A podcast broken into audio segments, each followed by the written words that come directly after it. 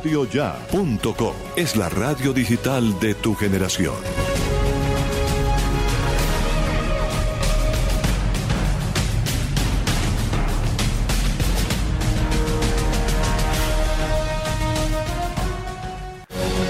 Ahora, Radio Ya, en la era del podcast. Busque lo mejor de nuestra programación en podcast y escuche Radio Ya en diferido nos encuentra en todas las plataformas de podcast totalmente gratis, como Radio Ya.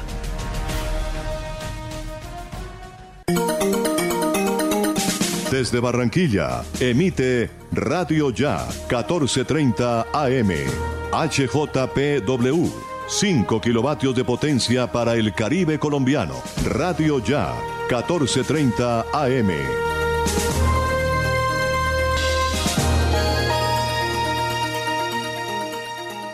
Son las 4 en punto. El siguiente programa es responsabilidad de sus realizadores.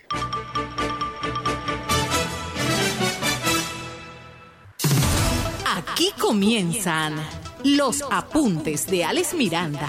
Una manera diferente de interpretar lo que está sucediendo, sus protagonistas y la opinión de la gente. Los apuntes de Alex Miranda, periodismo investigativo y transparente que profundiza más allá de los hechos y sus antecedentes. Los apuntes de Alex Miranda, noticias y comentarios. Bienvenidos.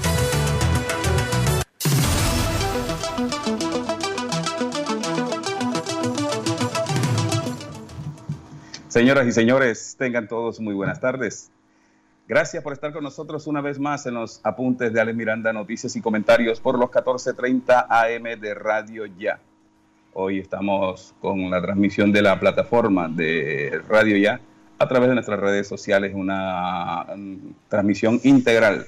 Hoy miércoles 16 de junio del 2021. Estamos aquí con mucha información, tenemos información del municipio de Soledad, tenemos información del distrito, tenemos información de la gobernación, tenemos información de salud, de educación. Eh, nosotros a partir de la fecha vamos a prestarle mucha atención a las organizaciones juveniles, a las ONG, a las eh, organizaciones cívicas juveniles que están impulsando eh, la próxima elección de los consejos municipales de juventudes. Hoy vamos a tener una invitada especial, la, la directora de Aglo Joven en Malambo, Estefanía Jiménez, hablando sobre todo el proceso que vienen ellos haciendo a través de esa ONG internacional eh, con sede en el municipio de Malambo, en el caso ah, de Estefanía, eh, impulsando este proceso de los consejos municipales de juventudes.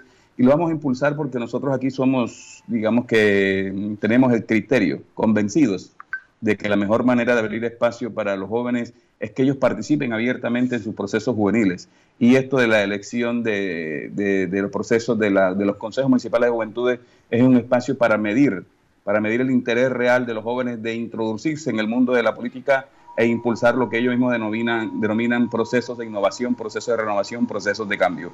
Hoy vamos a comenzar con esta ONG internacional con sede en Malambo a través de Estefanía Jiménez. Tenemos noticias de la gobernación, tenemos una buena noticia, el presidente eh, eh, Duque, para los amigos beneficiarios del ingreso solidario. Este se extiende hasta el mes de agosto. Ahorita tendremos la voz del, presidente anunciando esta noticia positiva para los beneficiarios del ingreso solidario en toda Colombia. Y sigue la novela en Malambo.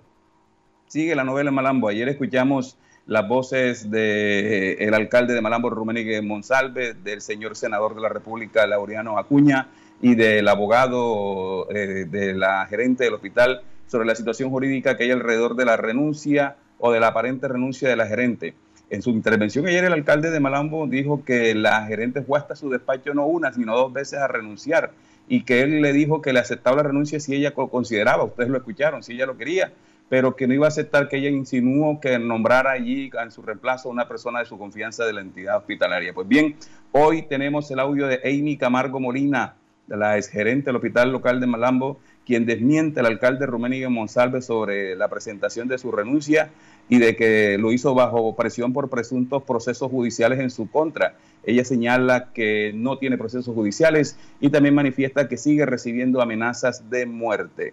Y siguiendo con esta novela, con este novelón culebrón, que ya es el problema este de Malambo, tenemos también eh, a Heger Vuelvas, gerente encargado por el alcalde de Malambo del hospital local, quien aclara que la exgerente ayer fue citada por la Procuraduría en la S de Malambo. No fue a reiterarse, fue citada allí, dice él, con el fin de ratificar o ampliar, complementar eh, eh, una información, una, le fueron a hacer una declaración juramentada a la Procuraduría Provincial de Barranquilla y que una vez llegó el procurador provincial con agentes del CTI y la gerente les dejaron ingresar a hacer la diligencia, que una vez terminó esta, pues salieron de la entidad. Reconoce que sí hay vigilancia, pero dice él que hay vigilancia privada en la entidad. Así que vamos a escuchar las dos partes ustedes, como siempre, nosotros hacemos lo posible para que ustedes saquen sus propias conclusiones. Ayer escuchamos tres partes, hoy van a escuchar dos partes más de esta situación y en el transcurso de este proceso vamos a hablar de la situación que están viviendo los pacientes del hospital local de Malambo y las personas que están buscando cita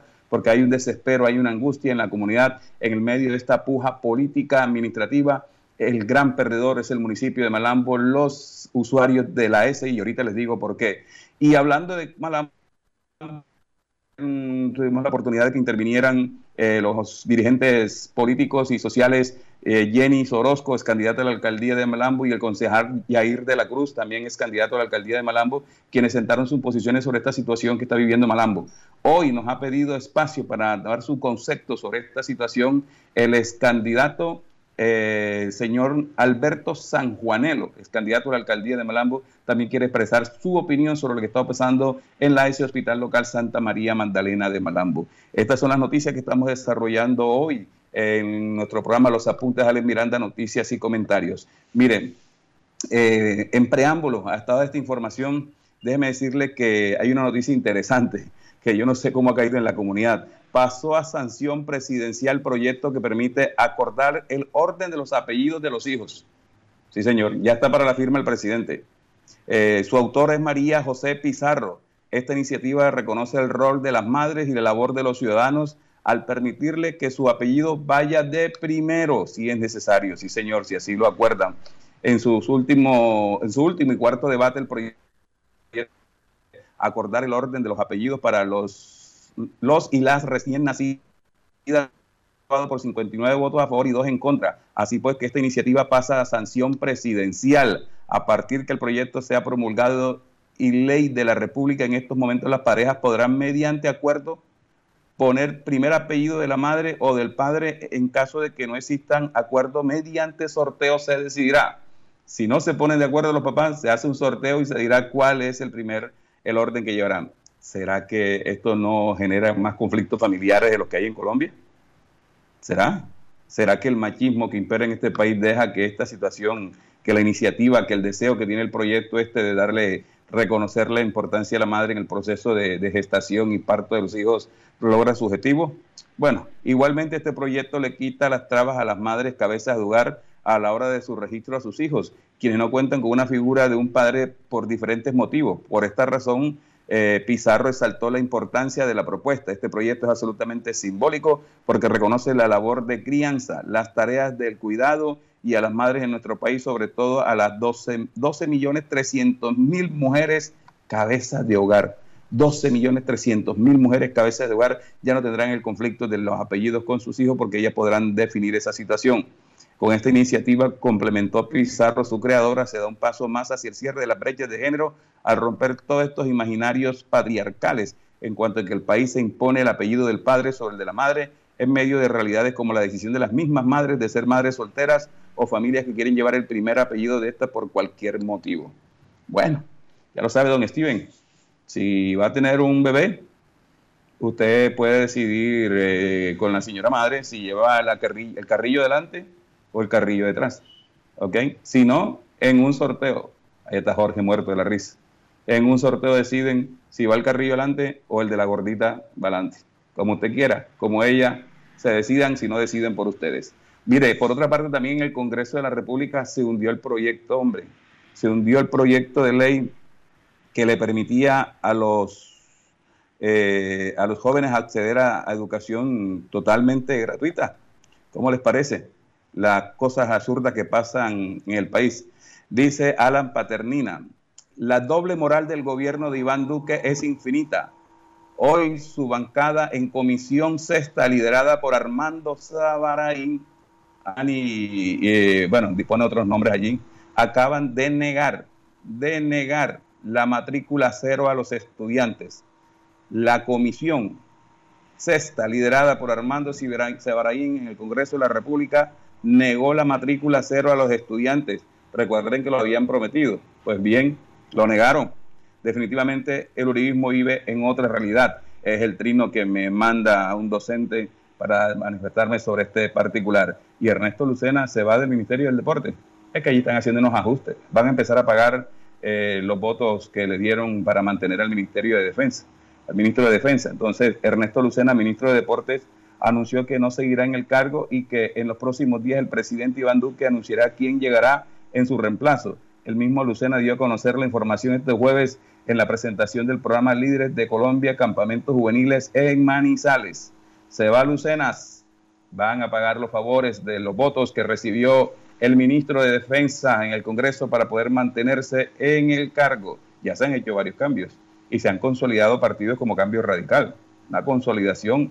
Señor Vargas Lleras pasó de ser un crítico fuerte del gobierno a ser una especie de asesor público porque ahí públicamente recibió una lluvia de críticas y se quedó como que quieto un rato, manifestó que él le sugería al gobierno que impusiera eh, normas para fuertes para, para afrontar el, paro nacional en vez de proponer que se sentara con, con, los promotores del paro para buscar acuerdos que mejoren la calidad de vida de la gente. No, él propuso, eh, no me acuerdo la figura jurídica ahora, pero era algo así como una, eh, una toma total del poder absoluto por el presidente de la República. Bueno, señoras y señores, estamos en los apuntes de Alex Miranda, tenemos noticias del municipio de Soledad. Jorge, arranquemos por ahí. También es noticia en los apuntes de Alex Miranda, noticias y comentarios.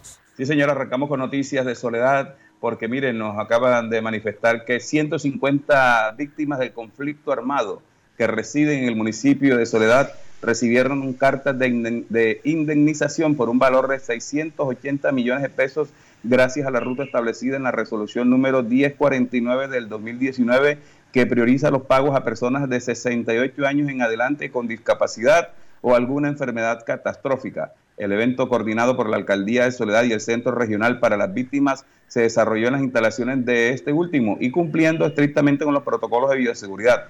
Durante la actividad, los adultos mayores recibieron orientación sobre el uso adecuado de estos recursos como mejoras de vivienda, compra de lotes o terrenos y estudios técnicos o profesionales para sus hijos. Esta es la primera entrega que se realiza en el año 2021 con el fin de darles continuidad a esta actividad. El próximo jueves 17 de junio se entregarán 50 cartas más para beneficiar igual número de familias con esta iniciativa del gobierno nacional.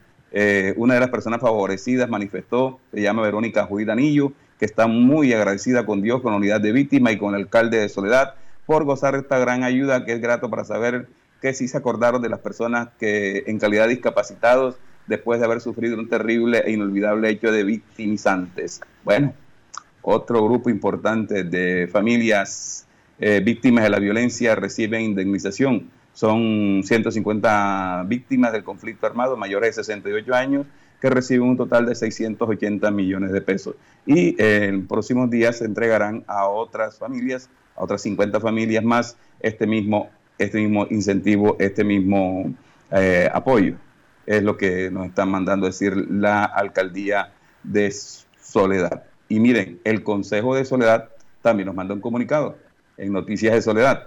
Dice, el Consejo de Soledad rechaza eh, presión de concesionarios presión de concesionario a Transmetro.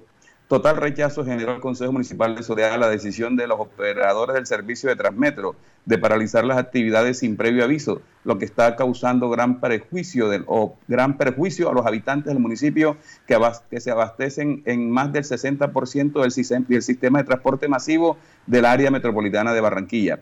Los concejales de Soledad lanzaron fuertes críticas en contra de la empresa Sistur y Metrocaribe, concesionarios del servicio de Transmetro, al suspender unilateralmente e introspectivamente la operación del sistema. Este tipo de presiones es inadmisible, ya que va en detrimento de la, de la ciudadanía soledeña y del área metropolitana en general. Fue una de las expresiones que lanzaron en las sesiones del Consejo Municipal de Soledad.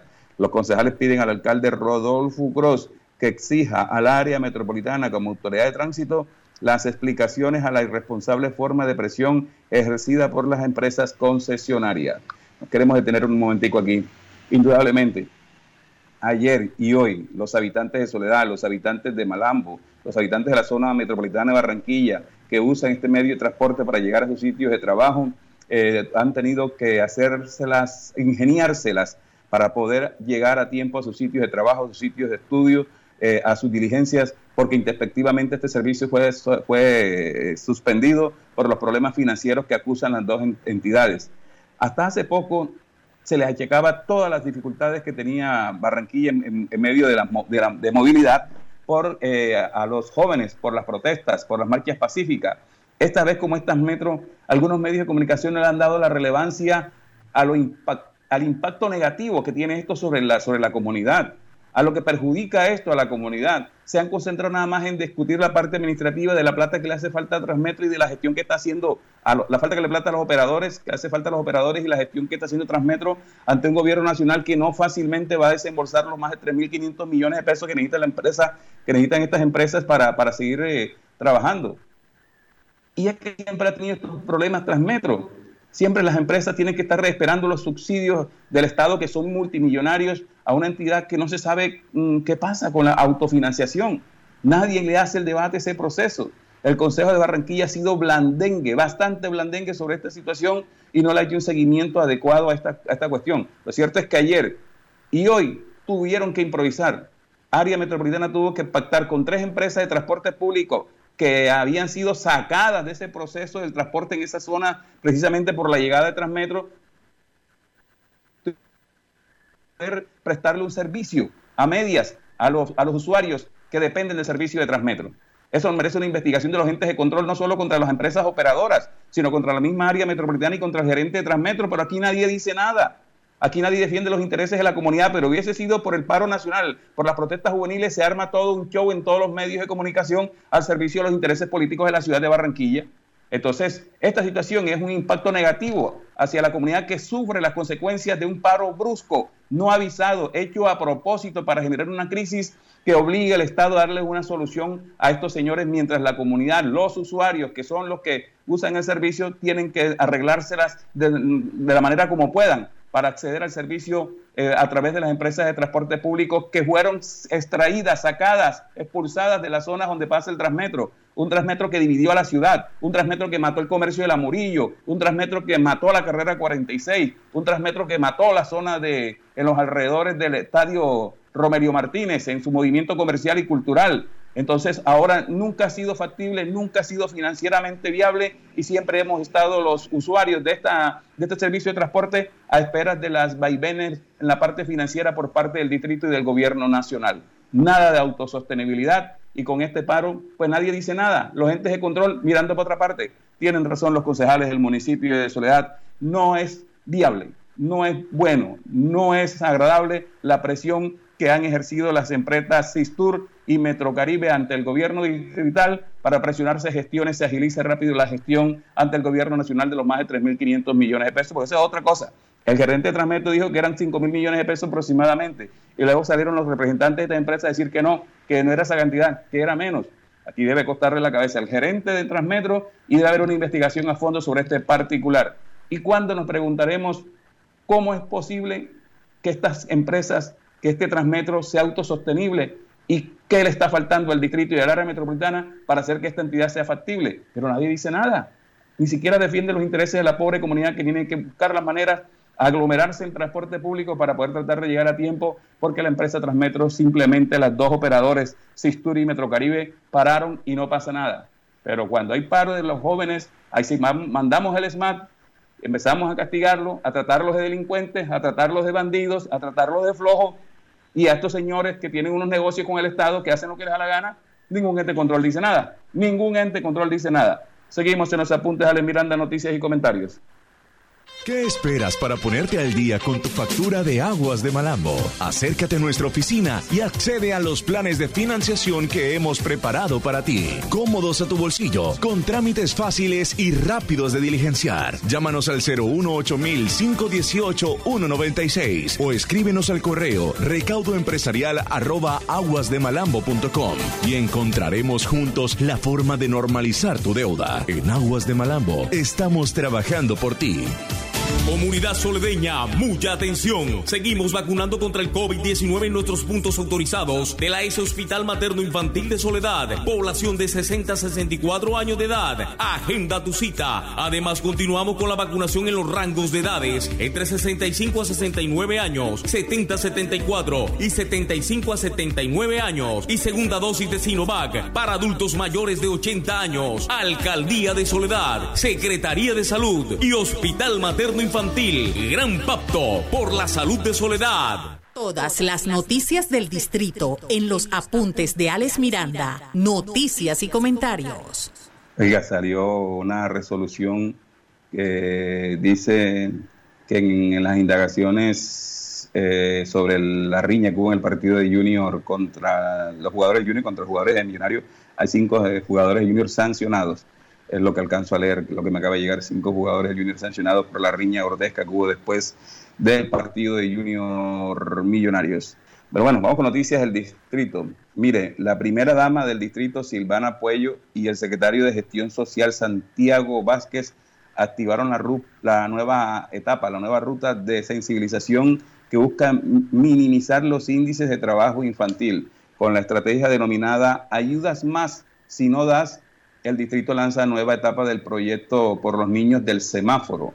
El objetivo es eh, sensibilizar a la comunidad para que no le entregue monedas a los niños en el semáforo, porque, bueno, mm, en fin, un total de 26 madres de niños y adolescentes que antes estaban en las calles exponiendo a sus hijos al trabajo infantil, hoy son voceros en el comienzo de esta nueva etapa de sensibilización del proyecto eh, para los niños del semáforo, cuyo lanzamiento contó con presencia de la primera dama del distrito, Silvana Puello, el secretario de Gestión Social, Santiago Vázquez. Esta nueva etapa del proyecto por los niños del semáforo que comenzó este miércoles en el 98 con carrera 51B de Barranquilla, busca erradicar el trabajo y la mendicidad infantil en las calles de la ciudad, dándole continuidad a las actividades realizadas por el distrito en el 2020. Este proyecto está muy bueno, excelente pero también debe investigarse qué hay detrás de estos niños en los semáforos, qué hay detrás de los indígenas en las esquinas de la ciudad de Barranquilla, qué hay detrás de las madres que están pidiendo dinero, porque muchas veces es un negocio, son carteles, carteles que están detrás de esto, que ponen a las personas, las obligan a la mendicidad para, obligarlos a recibir dinero, después les quitan ese dinero y los someten como una especie de esclavitud. es un proceso que viene realizándose hace rato en la ciudad de Barranquilla y que mucha gente sabe que es así. Entonces, sencillamente no solo se trata de esto, se trata de ir más al fondo y de, de cuadernar, destapar estas redes internas, estos carteles que usan la mendicidad como estrategia para acceder al dinero y usan a niños, a mujeres, a indígenas. Bueno, sobre este proyecto escuchemos a la primera dama del distrito eh, hablando sobre este particular. Esta actividad es con la que nos volvemos a tomar las calles de Barranquilla pero esta vez con 26 de las 100, más de 120 mamás que antes salían a las calles a pedir dinero con sus hijos. Y hoy son ellas quienes a través de su testimonio, porque han entendido la importancia de no sacar sus hijos a trabajar, son las que van a ayudarnos a concientizar al ciudadano de por qué ayudan más si no dan. Este además hace parte de un gran proyecto, un proyecto integral, con el que no solamente estamos restableciendo los derechos de los niños, sino con el que también estamos ayudando a estos padres a través de formación, a través de alianzas tan grandes con empresas como Promigas, Social, Gases del Caribe, para darle formación a estos padres en empleabilidad. Y asimismo, con todo este trabajo que tenemos para concientizar y sensibilizar al ciudadano, marcas tan importantes como McDonald's se nos unen para esta, en esta nueva etapa. Así que vamos con todas, sabemos que para ellos también como marca esto es una responsabilidad social que tienen de ayudar a que los derechos de nuestros niños no sigan siendo vulnerados. Bueno, a estos niños se les restablece su derecho a la educación, a la salud, tienen espacios nuevamente donde pueden acceder a actividades deportistas, culturales. Todo esto se hace a través también de una red de padres, porque el trabajo es integral. Se trabaja con los padres para que ellos sean quienes a través de apoyo psicosocial y, psicológico entiendan la importancia de que por qué no deben sacar sus hijos, sus hijos a trabajar a las calles. Y ese es el mensaje tan importante que estas mamás vienen a brindarnos hoy a todos los ciudadanos. Así es. El mensaje para todos los barranquilleros es, ayudas más si no das, porque cada vez que damos una moneda, un pan, cualquier cosa que de corazón estamos dando, estamos de alguna manera obligando a que ese niño, ese adulto lo vuelva a sacar a las calles y eso es lo que queremos evitar, que ese niño siga siendo utilizado como un instrumento de trabajo. Mire, agregó la primera dama que esta iniciativa hace parte de un proyecto integral con el que no solamente se restablecen los derechos de los niños, sino que también se les brinda ayuda a los padres a través de formación y alianzas con empresas privadas. Una de las beneficiarias, se llama Adriana Medina, eh, manifestó entre lágrimas eh, que ella trabajaba en el semáforo de la 53 con 72, vendía agua y dulces en compañía del bebé de 22 días de nacido y sus otros hijos pasaban allí todo el día exponiéndose al sol y los peligros de la calle. Maravilloso estos programas, maravilloso que ayuden a las madres y que no solo se hagan por una temporada, sino que se vuelvan programas institucionales de las administraciones municipales y departamentales para darle la mano a esas familias que viven del día a día, que viven del rebusque, que viven de situaciones como esta. Y también pues hacer investigaciones a fondo porque hay familias que más allá de vivir de esto son sometidas, son esclavizadas por unas redes parecidas a las redes de prostitución que secuestran, toman a mujeres, niños a indígenas y los, ponen, los exponen a la mendicidad obligándolos a permanecer en estos sectores recibiendo dinero para después quitárselos, arrebatárselos y, y, someterlos a una vida indigna donde a veces solamente le dan una comida y eso depende de cómo le vaya en el día en el proceso de mendicidad. Eso se está presentando hace rato en Barranquilla y en muchas ciudades del país. Estamos en los apuntes de Ale Miranda, noticias y comentarios. Vamos con noticias de la salud. Los apuntes de Alex Miranda, una manera diferente de interpretar la noticia. Sí, señor. En los municipios se viene desarrollando sin novedad la vacuna contra el COVID-19, dice Alma Solano. La Secretaría de Salud del Departamento Alma Solano afirma que la jornada de vacunación contra el coronavirus avanza en los municipios de manera positiva.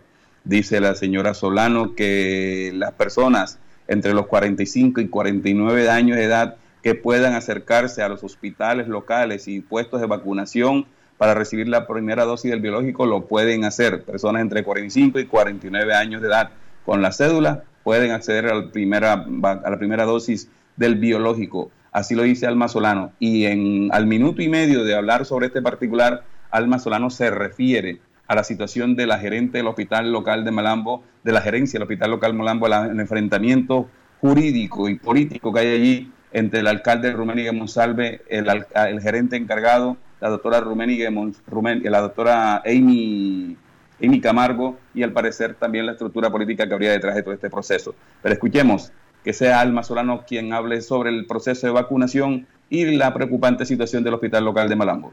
Desde el día de ayer generamos la indicación a todos los municipios del Atlántico por intermedio de las Secretarías de Salud Municipales además de una comunicación directa con cada uno de los hospitales locales para que se inicie ese proceso sin ningún tipo de barrera. La idea es que se generen los agendamientos a partir de cada uno de los hospitales, que son los puntos de vacunación más importantes en cada uno de los municipios, a diferencia del municipio de Soledad, donde algunas CPS también tienen puntos de vacunación exclusivos, y también hemos dispuesto que las personas que así lo consideren, que se acerquen a los hospitales, se produzca el agendamiento en estos espacios. Nosotros tenemos como política eh, en este proceso de vacunación que si en el momento que llega la persona a nuestra institución de salud, a nuestro punto de vacunación, tenemos la disponibilidad, tenemos la posibilidad de vacunarlo, lo vacunamos inmediatamente. Y si no se puede dar, pues se programa de una vez el agendamiento para que la persona no se vaya sin su cita y pueda acceder a la vacuna sin ningún problema nosotros tenemos dispuesto que si la persona se acerca al punto de vacunación y tenemos la disponibilidad independientemente del horario, lo programemos para vacunar inmediatamente. Y en caso de que no tengamos esa disponibilidad, se vaya esa persona con hora y fecha específica para la aplicación de la vacuna. Entonces tenemos varias formas de acceder a la vacuna, comunicándonos con nuestro hospital llegando al hospital a acceder a la cita y es posible que cuando llegue a hacer eso lo vacunen inmediatamente en la medida que no tengamos ningún proceso de aglomeración. Hemos venido acompañando a la gerente desde el principio porque ya ha tenido esas situaciones de amenazas previamente, haciendo un acompañamiento desde la Secretaría de Gobierno para que desde las autoridades policías se puedan generar las investigaciones, pero sobre todo se le dé protección a, pues en este caso a la gerente de Malambo para que no corra ningún riesgo. Nosotros estamos muy atentos al avance, al avance de este proceso, hemos estado muy pendientes también de las decisiones locales y judiciales sobre el tema. No, para nosotros es fundamental en este caso que se garantice la prestación de los servicios, pero sobre todo que se garantice esa estabilidad laboral de los trabajadores del hospital, que es fundamental y que ha quedado demostrado con esta pandemia que debe ser lo más importante en estas instituciones de salud. Nosotros estamos muy atentos, haciendo el acompañamiento, sobre todo en el contexto de seguridad, porque no nos parece desde ningún punto de vista que por situaciones independientemente o cualquiera que sea, se generen amenazas a los funcionarios de salud de nuestro departamento. Es la secretaria de Salud del Departamento del Atlántico. Ella dice que le preocupa, pues por, su parte dice que desde un principio la gobernación a través de la Secretaría del Interior realizó acompañamiento para garantizarle la seguridad a la gerente del hospital local de Marambo, Amy Camargo, ante las frecuentes amenazas de muerte que le vienen haciendo desde antes de, de que se le aceptara la supuesta renuncia. La Secretaría de Salud considera que es importante que se garantice la estabilidad laboral de los empleados del centro asistencial. Me detengo un ratico por dos cosas. He recibido cualquier cantidad de llamadas de usuarios del hospital local de Malambo. Ellos no saben qué hacer. Están llamando a los teléfonos que habilitaba el hospital para mm, eh, atender, para acordar citas previas, vía telefónica, que se hacen, lo hacen todos los hospitales. No están respondiendo porque estoy seguro que el gerente encargado ya no usa esos teléfonos, pero no anuncia otros para que la gente pueda pactar las citas que requieren muchas veces con urgencia. Me escribe un señor me dice, señora Le Miranda, no sé qué hacer, estoy preocupado, tengo una hija enferma, necesito una cita médica en el hospital, que es la entidad que me atienden a través de mi EPS, y estoy llamando los números y no me responden. Yo tuve que decirle señor, es que hay un lío administrativo y jurídico en el hospital local de Malambo y en estos momentos no sabemos qué teléfono están usando para que ustedes accedan a la cita. Sé que están atendiendo, sé que están atendiendo en el hospital, pero la manera como se venían apartando las citas, que era a través de, vía telefónica o a través de la, del perfil de las redes sociales del, hospital, eso está paralizado, porque hay un gerente nuevo que tiene que ponerse las pilas y reactivar eso, organizarlo con nuevos teléfonos y socializar eso ante la comunidad, señor Hegel, porque si no, se sigue perjudicando a la comunidad. Por ahí un concejal, un ex concejal, montó un video también que fue a buscar atención médica al hospital y por no tener cita y por toda esta situación que está pasando no pudo acceder a la, atención. Entonces, todo este problema termina afectando a la comunidad. Aquí el gran perdedor va a ser la comunidad de Malambo, además de la credibilidad y la imagen de la entidad que está por el suelo en todo este proceso. Y nosotros necesitamos que los entes de control entren de lleno a resolver esta situación y destapen qué es lo que está pasando realmente en el municipio de Malambo. ¿Por qué hay tantas amenazas? ¿Por qué hay tanta presión con tanta gente? ¿Por qué hay personas armadas en el hospital local de Malambo? Por qué se custodian de tantas cosas y por qué hay tantas denuncias sobre la situación que se está viviendo en Malambo. Es realmente preocupante. Y yo temo, con toda la sinceridad les digo, temo que Malambo vuelvan a vivirse los momentos difíciles que se vivieron hace unos, algunos años atrás con la presencia de extraños personajes en el municipio, especialmente en el sector salud. Esa es la preocupación más grande que tenemos aquí, porque no traen nada bueno y traen mucha inseguridad y muchas amenazas y una situación compleja en, el hospital y en, en el servicio de salud del municipio. Ya lo vivimos. Ya lo padecimos hace rato y no, te, no hay derecho a que nos regresen esas épocas oscuras cuando se supone que el municipio ha avanzado. En los últimos ocho años, ha dado pasos hacia adelante. En miras el progreso del municipio y de pronto nos vemos alonados hacia atrás, hacia, hacia el atraso, hacia los momentos otra vez de dificultades y a estas luchas, pugnas políticas que lo único que traen es un desgaste de los mismos dirigentes interesados en ella y en una tristeza profunda que se le genera a la comunidad al ver que sus dirigentes no se dedican a buscar recursos, a impulsar el municipio para que siga adelante, sino en unas luchas, en unas pugnas que no hay claridad sobre qué o qué detrás de qué o quiénes están detrás de toda esta situación. Ojalá y la gente mm, sea, les, resuelva rápidamente la atención en el hospital local de Malambo y los entes de control, por favor, agilicen su intervención y lo mismo para que la comunidad pueda tener claridad sobre este particular. Eh, mire, hablando de salud, nos acaba de llegar un, un trino del Ministerio de Salud. Dice, este miércoles el país recibe un nuevo lote de 538.200 dosis de vacunas de Pfizer, sumando 19 mil 19.046.984 dosis en el territorio. Seguimos avanzando con el Plan Nacional de Vacunación. Bueno, que bueno, 538.200 nuevas dosis de Pfizer, las cuales suman un total de 19.046.984 dosis en el territorio colombiano. Mucha gente le gusta Pfizer, ¿verdad? Allá en el hospital, eh, en el Soledad, hoy hubo aglomeración en uno de los puntos de vacunación.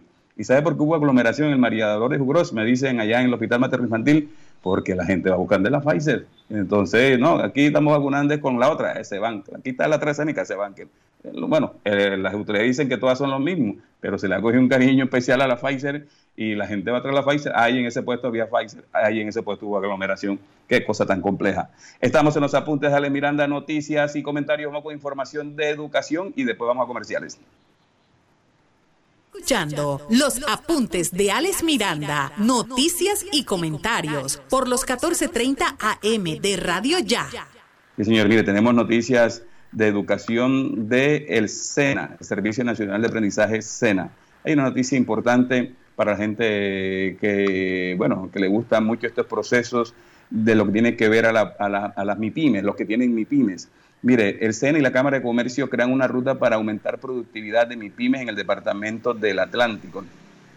Dice, para brindar herramientas a comerciantes formales e informales, seguir impulsando el desarrollo social y la reactivación económica del Departamento del Atlántico, el SENA y la Cámara de Comercio de Barranquilla han suscrito un convenio que pondría al servicio de los micros, pequeños y medianos empresarios recursos técnicos, humanos y logísticos para aumentar su productividad será un trabajo integral en el que, por un lado, los gestores del Centro de Desarrollo Empresarial impulsarán ideas de negocio con fortalecimiento empresarial y fuentes de financiación. Y por otro lado, los, eh, dinamizarán, los dinamizadores de expansión tecnológica y la Agencia Pública de Empleo de Sena acompañarán el proceso de innovación, desarrollo tecnológico y generación de empleo según las necesidades de formación y asesoría técnica que apunten las actividades empresariales impactando los índices de sostenibilidad de las empresas. Eso lo dice Jacqueline Rojas, directora del SENA Atlántico. Para mitigar el impacto negativo de la pandemia en el crecimiento de las micro, pequeñas y medianas empresas, el SENA Regional Atlántico y la Cámara de Comercio de Barranquilla hemos creado una ruta de atención para aumentar la productividad de las MIPIMES. Ponemos al servicio de los microempresarios procesos de formación para la innovación, desarrollo tecnológico y competitividad empresarial que permitan impactar indicadores de sostenibilidad de las empresas y la generación de empleo. Mire, desde la Cámara de Comercio se implementarán programas de crecimiento empresarial dirigidos a micro y pequeños empresarios o empresas, promover la formación, el fortalecimiento de la innovación empresarial, contribuir al desarrollo regional, empresarial y mejorar la competitividad.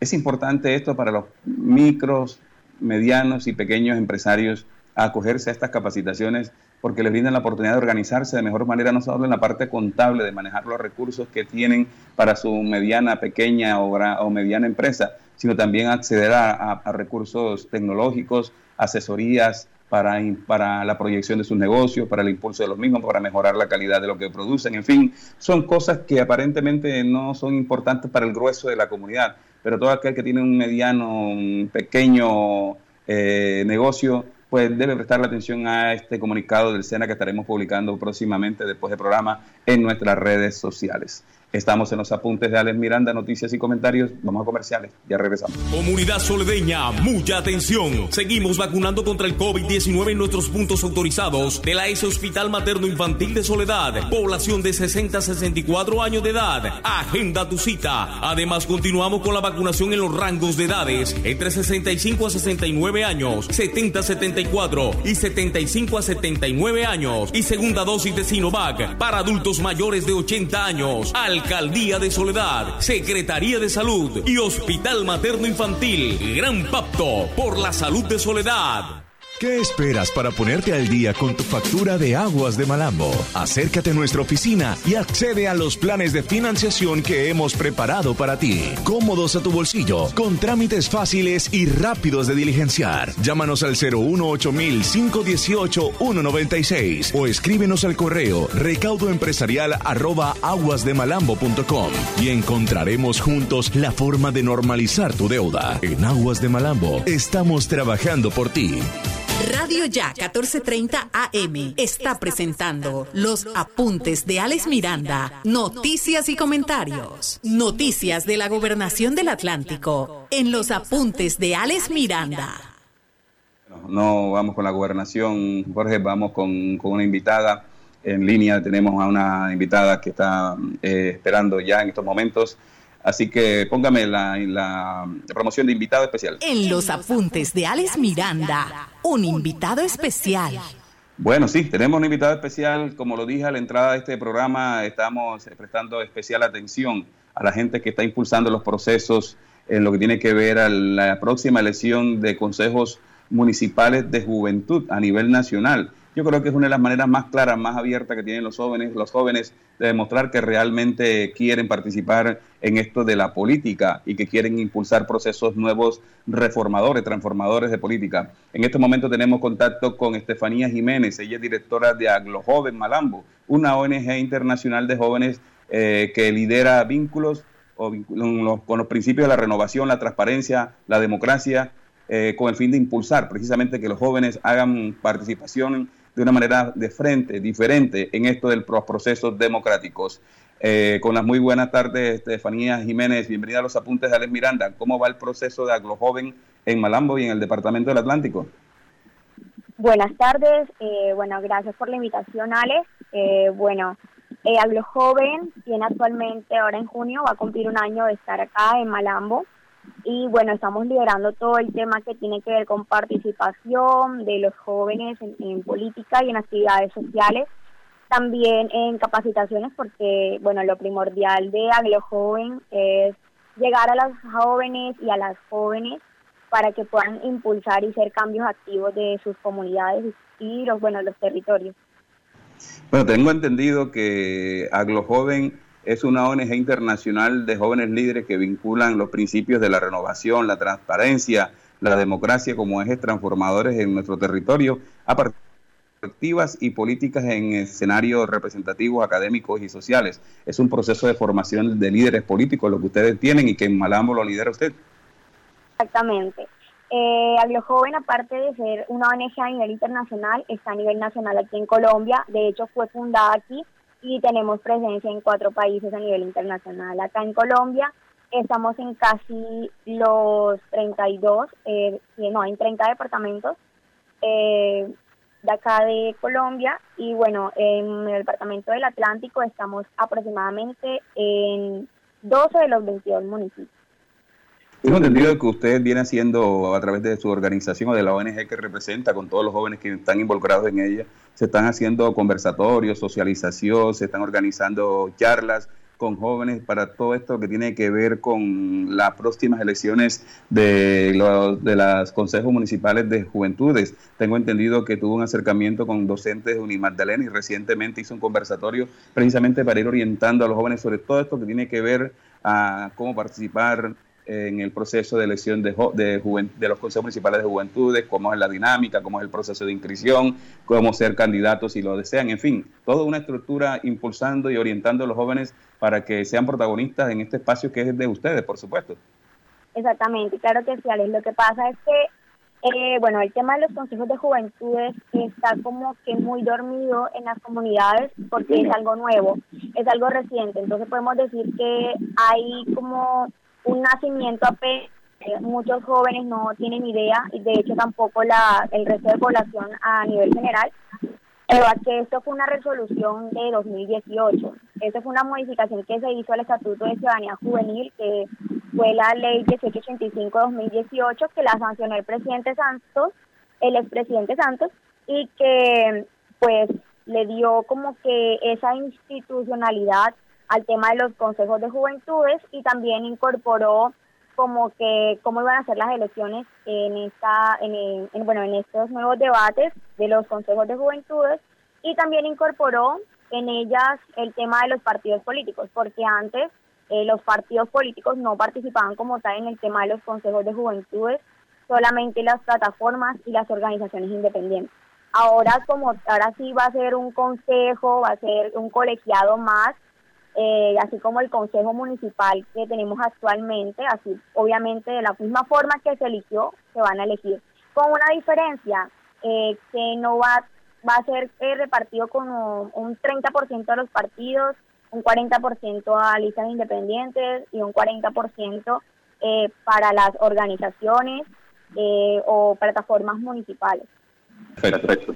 Mire, hay muchos jóvenes entre 14 y 26 años que no saben de este proceso de elección y ni siquiera saben cuál es la dinámica. Veo que el ejercicio que ustedes hacen es precisamente impulsar esto para motivarlos, para que se involucren, para que conozcan y para que hagan parte de este proceso que es muy valioso para ellos y que es una prueba de juego, teniendo en cuenta que los jóvenes están liderando gran parte de este proceso del paro nacional y es tan importante porque si bien en los procesos de todo esto, las movilizaciones son importantes, hay que tener en claro que los jóvenes a partir de ahora tenemos que meternos, como quien dice, a las instituciones. Eh, de ahí es donde podemos realmente eh, hacer control a la gestión pública y pues hacer vigilancia y promover eh, todo tipo de, por decirlo así, proyectos que nos beneficien a los jóvenes y las jóvenes. Entonces, creo que el espacio propicio para eso va, a ser el tema de los consejos de juventud, entonces la, invitación es esa, eh, que participen porque los consejos de juventud es, eso, van a ser unos mecanismos de participación, concertación y vigilancia y que va a durar cuatro años, hay que resaltarlo, que va a durar un periodo como los demás, cuatro años y que su propósito como tal es a pues eh, ayudar a las agendas de construcción de las políticas públicas de juventudes, ejercer veeduría, control social y político en todo, en todo lo que tenga que ver con la administración, todo lo que a nosotros pues eh, nos, nos, como que dice, pues que nos afecta y que influye en nuestra vida y, y nuestro, pues nuestro actuar.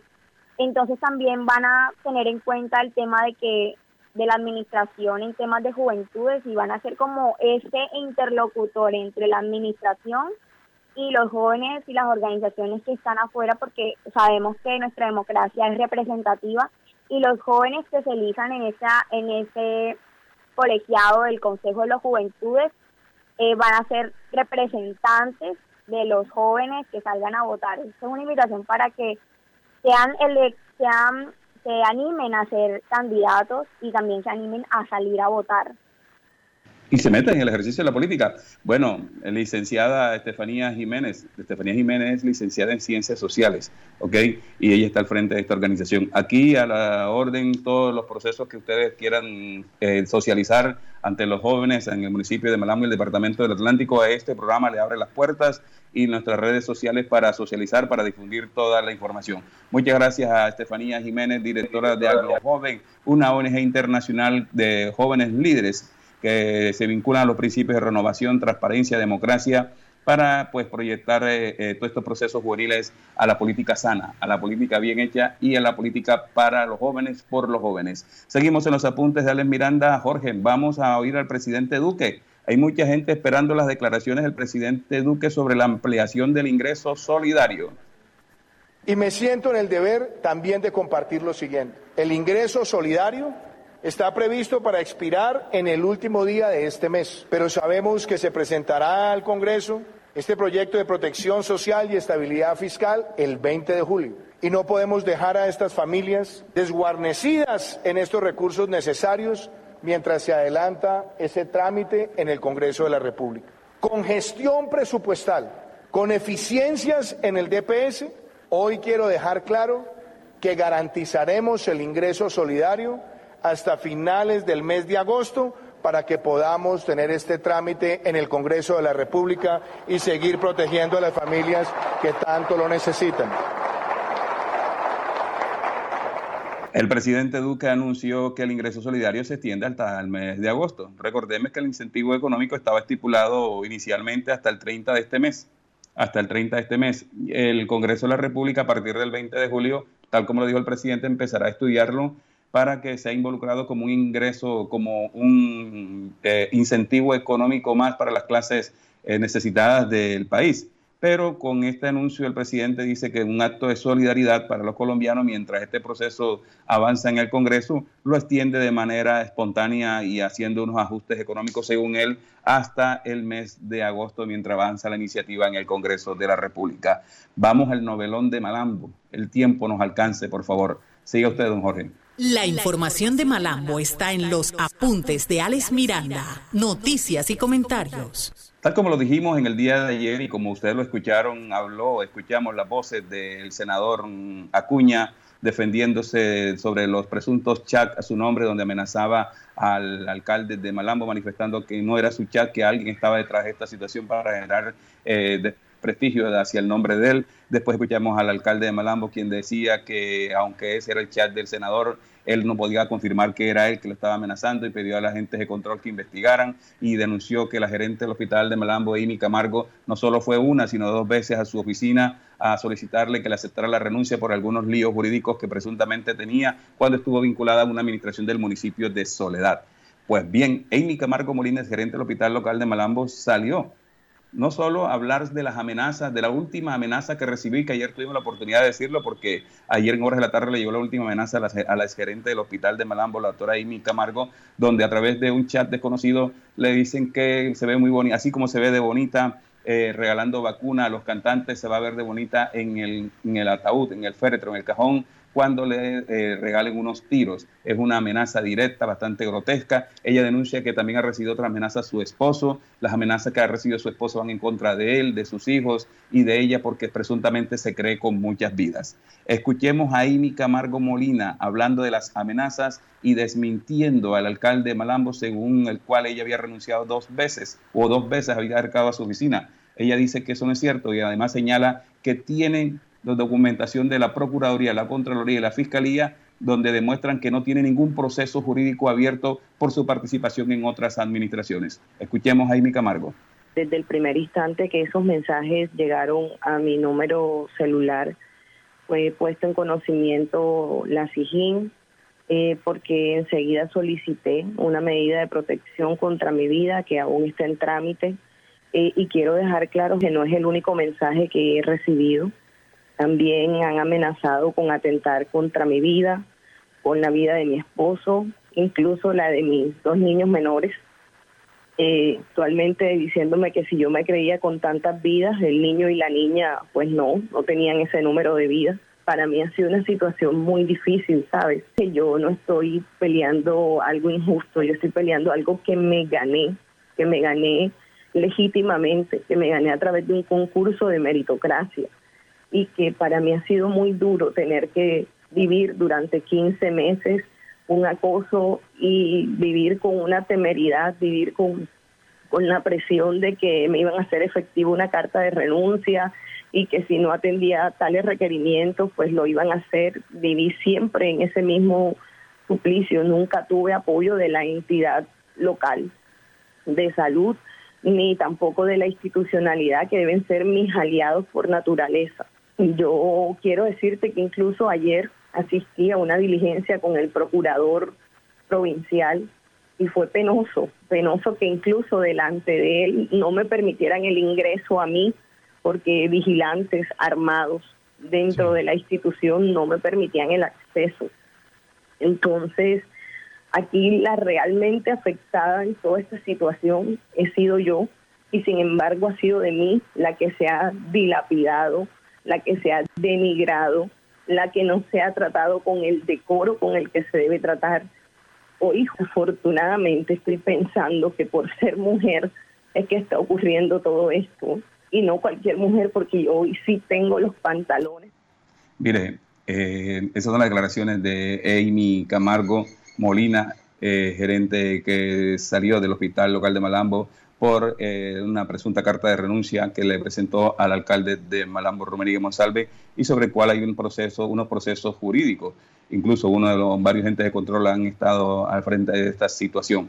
Pero mire, el gerente del hospital de Malambo en calidad de encargado aclaró que Amy Camargo no fue citada ayer a posesionarse al hospital local de Malambo, como ella señala que no la dejaron ingresar, que hombre armado no la dejaron ingresar, que tuvo que esperar que el procurador llegara. Pues bien, Heger Vuelva, el gerente de la ese hospital de Malambo, en calidad de encargado, aclara que Amy Camargo Morina, gerente del saliente centro asistencial, no fue citada por la Procuraduría Provincial de Barranquilla para posesionarse y reiteró su preocupación por el hecho de que el procurador insistiera en que la diligencia de ampliación de la denuncia de la misma se llevara a cabo en la instalación del hospital local. Vuelva señaló que le sugirió al procurador hacer la diligencia para escuchar las declaraciones juramentadas de la exgerente del hospital que las podría generar, podría generar desinformación a la opinión pública, hecho que pidió ser aclarado porque dicha visita se ha prestado para malas interpretaciones ante la diligencia. Ya sé, con, ya sé que se comentaba en las redes sociales que la gerente saliente ingresaba a la institución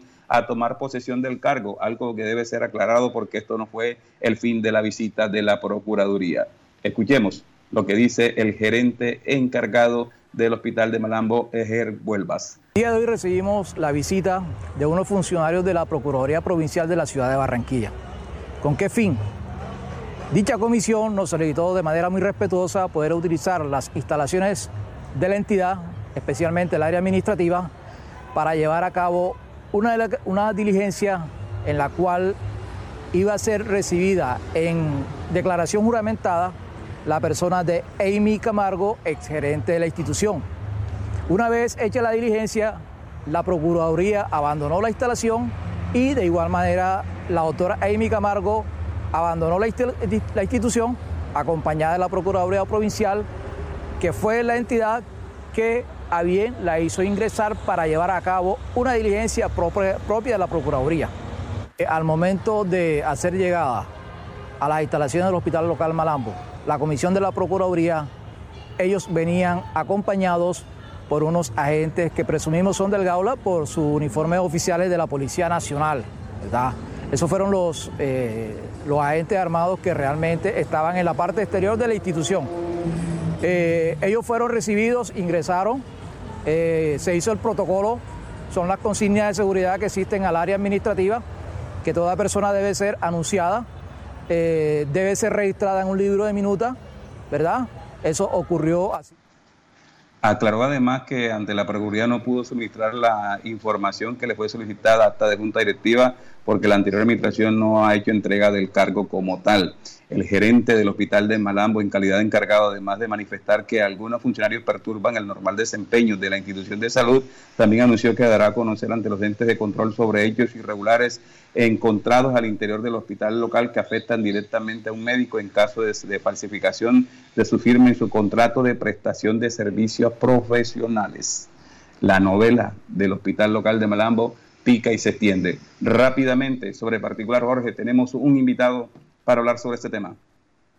Los protagonistas de lo que está sucediendo están en los apuntes de Alex Miranda, noticias y comentarios. Bueno, en la tarde de ayer, preocupado por esta situación que se presenta en el Hospital Local de Malambo, nos llamó el dirigente Alberto Sanjuanelo. Alberto, muy buenas tardes. Eh, ¿Qué de la situación que está pasando en el Hospital Local de Malambo y cómo se está afectando la prestación de servicio a la comunidad? Buenas tardes, Alex. Eh, para mí es un gusto estar en tu gran programa Radio, Radio Ya. De igual manera, Ale, eh, así como estás tú, estamos todos preocupados. Yo, en verdad, quiero emitir una opinión con muchas salvedades, que en verdad, sinceramente, es preocupante la situación que hoy se vive en el municipio y pena a nivel departamental y pena a nivel nacional, que hoy, eh, como tú lo dijiste anteriormente, hoy se pelean un poder se pelea eh, un poder político y un poder económico, afectando, primero en la parte de la S, afectando la prestación del servicio, y en la parte del municipio, afectando la gestión y la realización de las metas previstas en el plan de desarrollo que supuestamente el alcalde pues suscribió. Pero yo digo algo, Alex, y es algo que de pronto lo voy a decir a todo el municipio de Malambo.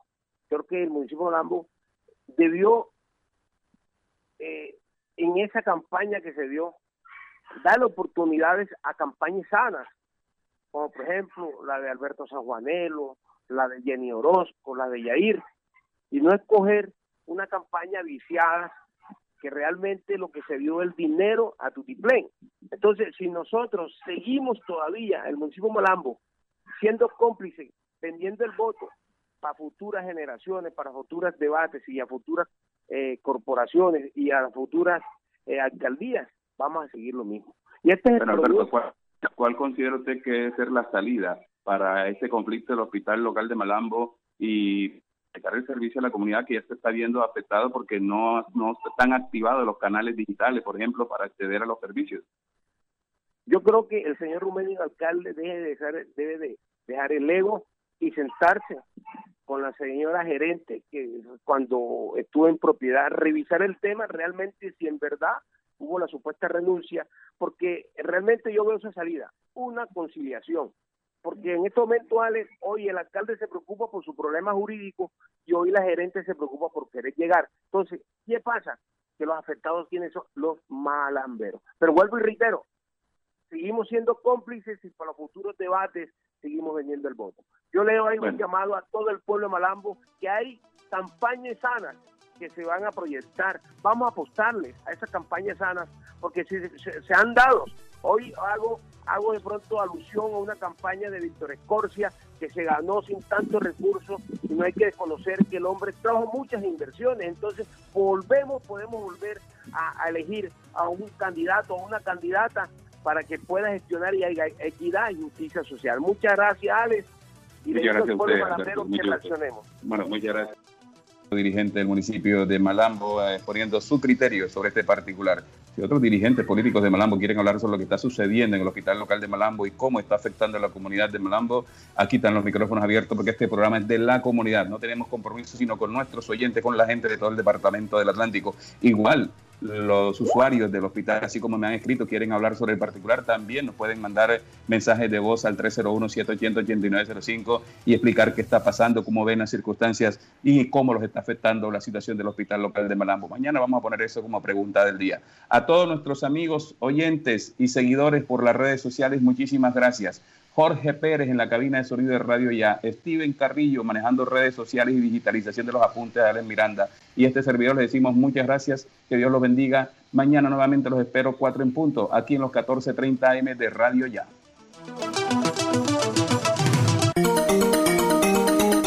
Desde Barranquilla, emite Radio Ya, 14.30 AM, HJPW. 5 kilovatios de potencia para el Caribe colombiano. Radio Ya, 1430 AM.